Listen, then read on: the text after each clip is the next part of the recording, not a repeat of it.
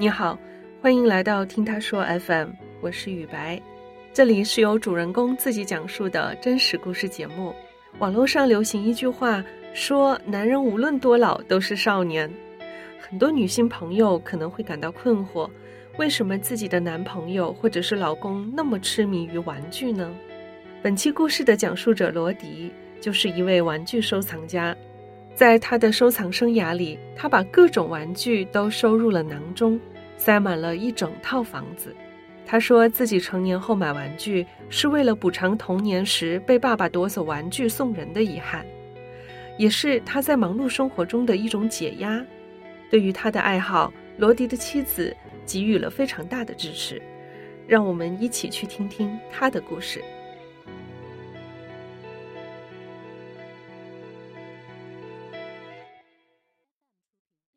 我叫罗迪，目前生活在广州市的荔湾区。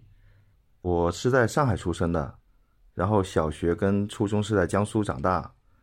然后那时候动画片基本就是《黑猫警长》《葫芦兄弟》，那是国产的。然后日本的有《花仙子》《阿童木》，美国的是《变形金刚》。然后那时候的玩具的基本就是以变形金刚为主了。八十年代末期的时候，孩之宝进入中国嘛。就会在北上广这些大城市有些专柜去卖的变形金刚，然后同时还有很多当时我们叫祖国版，其实就是盗版，叫老低。变形金刚这个 IP 就是通过动画片来卖玩具的，它是先有玩具再出动画片的。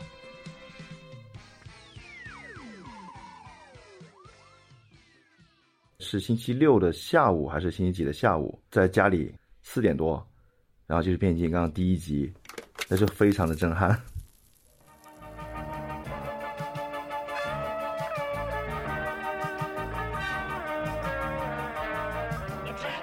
因为早期的变形金刚的动画片呢，就叫九十八集嘛，然后它那个画质还是不错的，但是中期的那个画质就是找了韩国的画师，所以说会很渣，但那时候已经喜爱上，没办法了。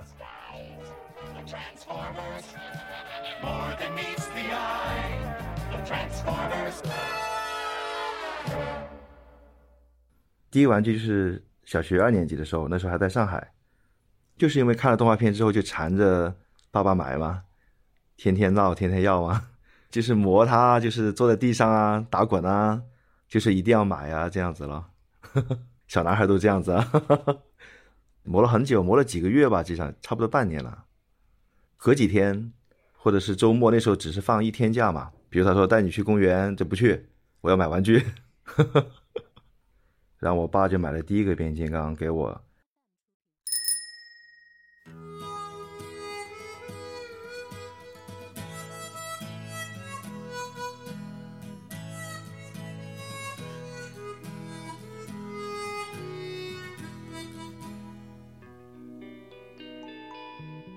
上海南京路呢，就是它的什么一百啊，什么是不是都很出名的嘛，对吧？然后很多好吃的，什么糖果、巧克力。熟视无睹就不看那些东西了，直奔柜台。当然想买最贵那个了，肯定不给买嘛。然后买了最便宜的一个嘛。其实本来那柜台有很多的，也有五十的、四十五的、一百多的，那最便宜就十五的嘛。就终于买了个最便宜的给我。它的名字应该叫巨浪，那时候是在广东省南海县出的，所以我们叫南海版，就是一个蓝色的沙滩车。啊，太激动了那个，非常的激动那时候。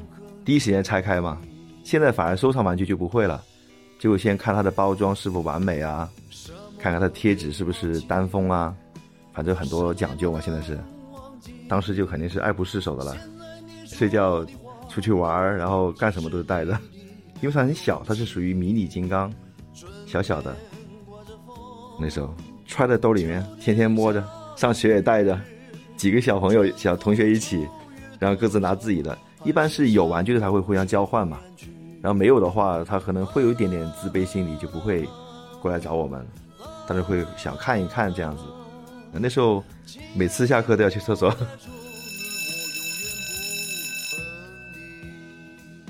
很小心的，藏在厕所啊，那些什么小花园里面这样玩的。课时不敢拿出来的。我还记得有个同学，他买了那个呃建造派，就是大力神，就是六合一的一个合体金刚，他只买了一个嘛，他一直以为就那一个，后来看了动画片，才知道原来可以合体的，还有另外五个，但是他买不起了，只能买了一个。或许我们分手，就这么不回头。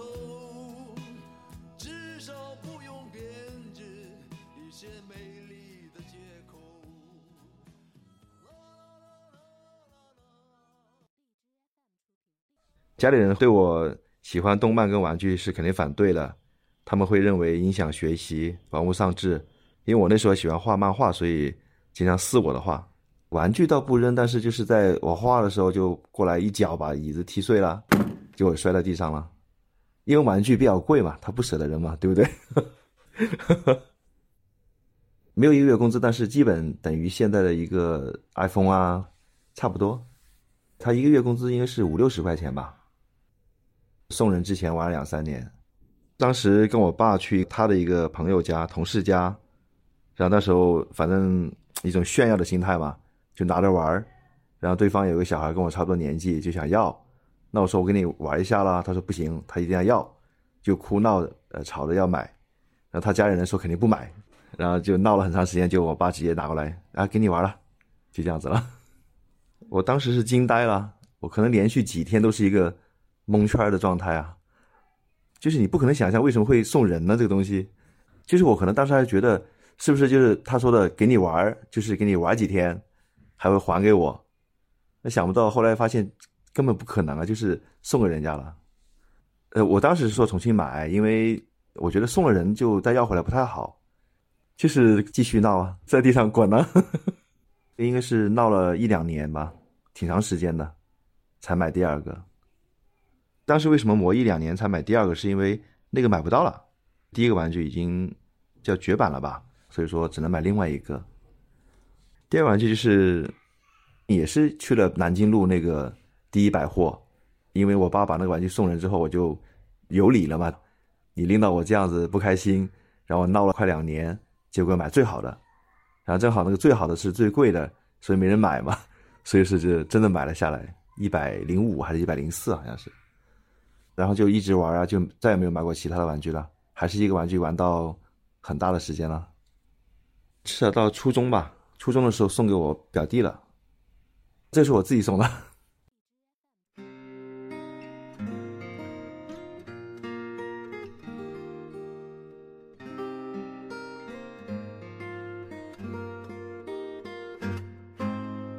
因为那时候长大了，初中就是学习也比较紧张。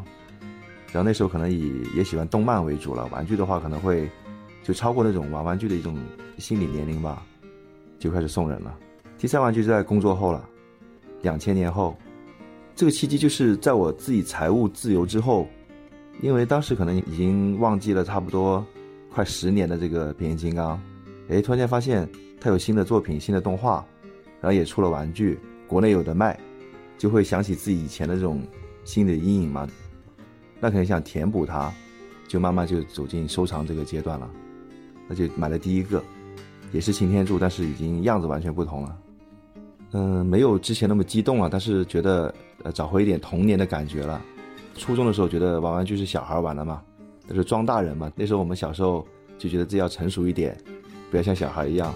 哎，后来发现并不是，这种玩具反而能慰藉自己这种工作的压力啊，这种比较焦虑的情绪。就有时候一玩就玩一晚上这样子，会上瘾，会上头。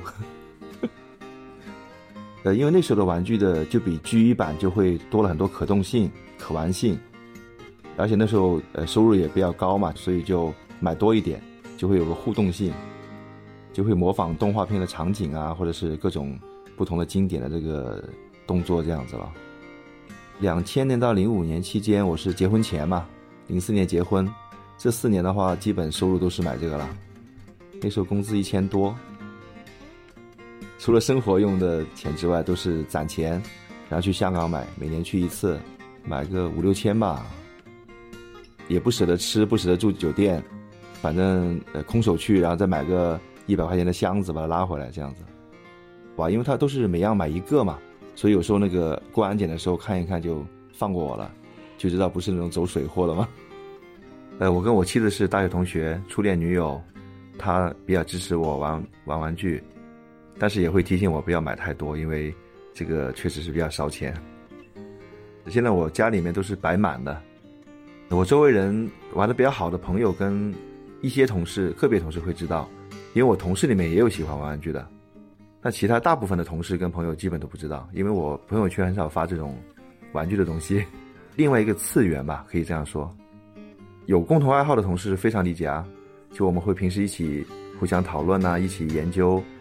虽然每个人玩的玩具不太一样，但是他的出发点是一样的嘛，对吧？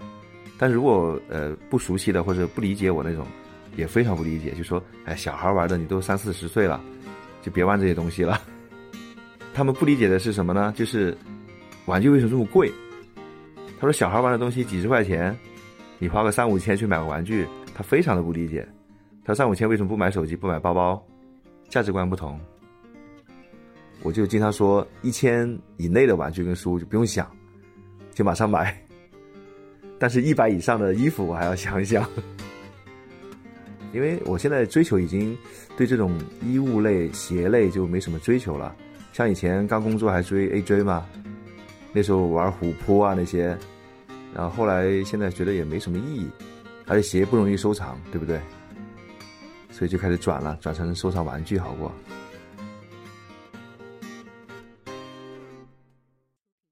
最喜欢的是三浦，就是那个乱码二分之一里面那个，应该是在幺七年的时候，我去北京，然后北京有个很著名的那个玩具店叫好玩儿就去那边，我们叫朝圣嘛，因为国内这种实体玩具店非常少，好玩那边就特别多这种网友在网上就认识了，然后幺七年去北京去玩的时候就去过去了，正好那个 S H F 的出了山普，山普是我第三喜欢的这个女性的动漫角色，所以就买了一个，去了故宫，去了天坛，一摆拍那种感觉特别好，真的，因为它是可动的嘛，所以说摆不同的姿势啊。不同的造型啊，就配合那个背景场景的那种感觉。因为它是三普是中华面馆的一个服务员，就是送外卖的。然后他的衣服、他的那个道具都是跟吃有关的。那么跟这种中式的建筑结合在一起，特别漂亮，非常有意思。反正每到一个地方，我都会带着它，就随身携带那种。为了记录我去过的地方吧，因为你不可能永远跟自己的家人啊一起去一个地方旅游嘛，对吧？那么带上它的话，就是代替了一个亲人的感觉，就记录你去过什么地方，嗯，已经属于我的家人了。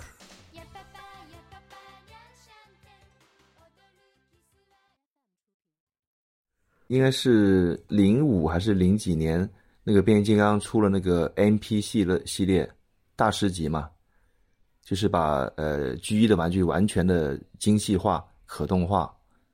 哇，那时候真的是惊艳！我是在香港买的第一个玩具，六百多港币，真的是玩到爱不释手。这是最喜欢的一个，然后也不见了，你知道吗？历史在重演。呃，是因为有个朋友开了个主题的酒吧，然后呢，就是六一节的时候，大家都带了很多玩具去玩，然后就摆在那边，就是供大家去拍照、做活动。然后呢，当时是没拿回来。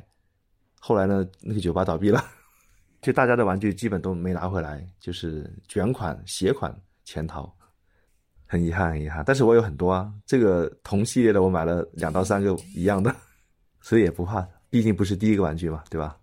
呃，我一般买玩具，如果是有收藏价值的、有保值跟升值空间的，会买两到三个一样的，然后其中一个是拿来玩，另外两个是会拿来升值。然后如果是那种呃升值空间不高的，就会只会买一个，因为它毕竟是量产玩具嘛，你是可以用比较低的价格把它收回来。收玩具不光收它的主体，还要收它的盒子，因为盒子完整的话它会保值。以前试过塞满过一间房，但是已经放不下了，我就租了迷你仓，就是那种在写字楼里面，呃，然后租一一格两格那种让你放东西的，我租了两个立方吧。它的这种迷你仓呢，它是保温保湿的，有空调的，所以说比家里那个放的条件还要好。这个可能家里人啊，所有的人都不知道。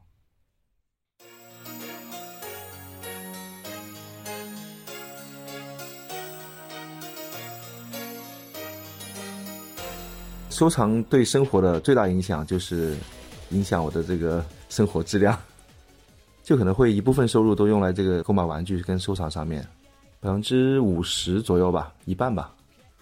因为现在玩具是有个比较怪的圈子，叫预定，可能预定的时候就很爽，预定可能就三十块钱、一百块钱，但是补款的时候就补款地狱了，对吧？遗憾确实有，就是比如说一些限量的、绝版的，当时看中的时候觉得可能三四千块钱，当时觉得有点贵，后来发现真的是不算贵，应该是狠心拿下来。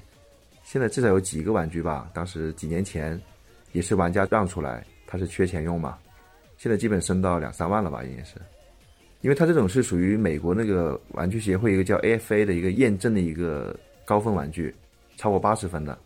现在很稀缺，基本市面上没有的。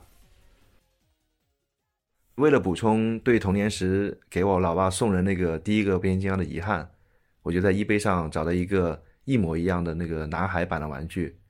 由于没有这个美国的那个银行账号，那我就赶紧找了美国的一个朋友帮我拍下来，然后想寄回来，这又怕坏掉，所以说他有一次回国的时候就带给我了，也等了一年多，所以也非常感动。完全就是童年第一次拿到那个玩具的心情啊，失而复得嘛。但是不会第一时间拆掉，因为太贵了，不舍得拆了。玩玩具是三个阶段，就是玩、赏、藏。那么我们小时候可能是以玩为主，就它的可动性、它的这种变形的这种感觉，那只是一个初级阶段。那么到了工作以后，再买回玩具之后呢，就是一个观赏、玩赏的阶段，你会欣赏这种工业设计的一种之美。然后到现在就是一个藏的阶段。保值升值，包括对自己的童年的情怀的一个收藏。玩具为什么写的是三加、八加、十二加？它的加的意思就是因为那个美国的那个玩具的那个法规，有碎片、有尖锐物的话，不能那么小的儿童去玩嘛，对吧？但是加的意思就是说，超过这个岁数都能玩呢。就我觉得三十岁也能玩，四十岁也能玩，八十岁也能玩，它是加嘛，不是一个限定值嘛，对吧？其实藏的最终阶段呢？不光是玩具，所有的收藏界最终是会捐出去的，所以这是一个必经阶段。但是玩具可能没人要，所以说我就有个愿望，就是到时候会定制一个真空仓，就把自己最喜欢的玩具放进去，埋到地下。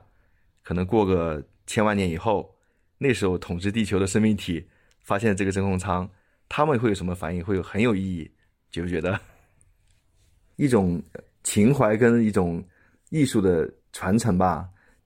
很有意思，你像未来的那些，不管是外星人或者是另外的生命体，他看到高达，看到变形金刚，他会想：哇，那几万年前的人类那种生命体是住在里面的吗？用它作为交通工具的吗？对不对？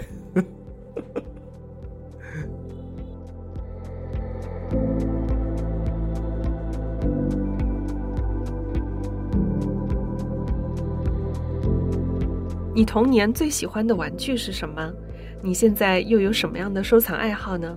欢迎在我们的评论区留言。你现在正在收听的是真人故事节目《听他说 FM》，我是主播雨白。我们采用声音纪录片的形式，为大家提供一个倾听和倾诉的平台。如果你想分享你的故事，或是倾诉你的困惑，请跟我们联系。愿你的每个心声都有人倾听，每个故事都有回音。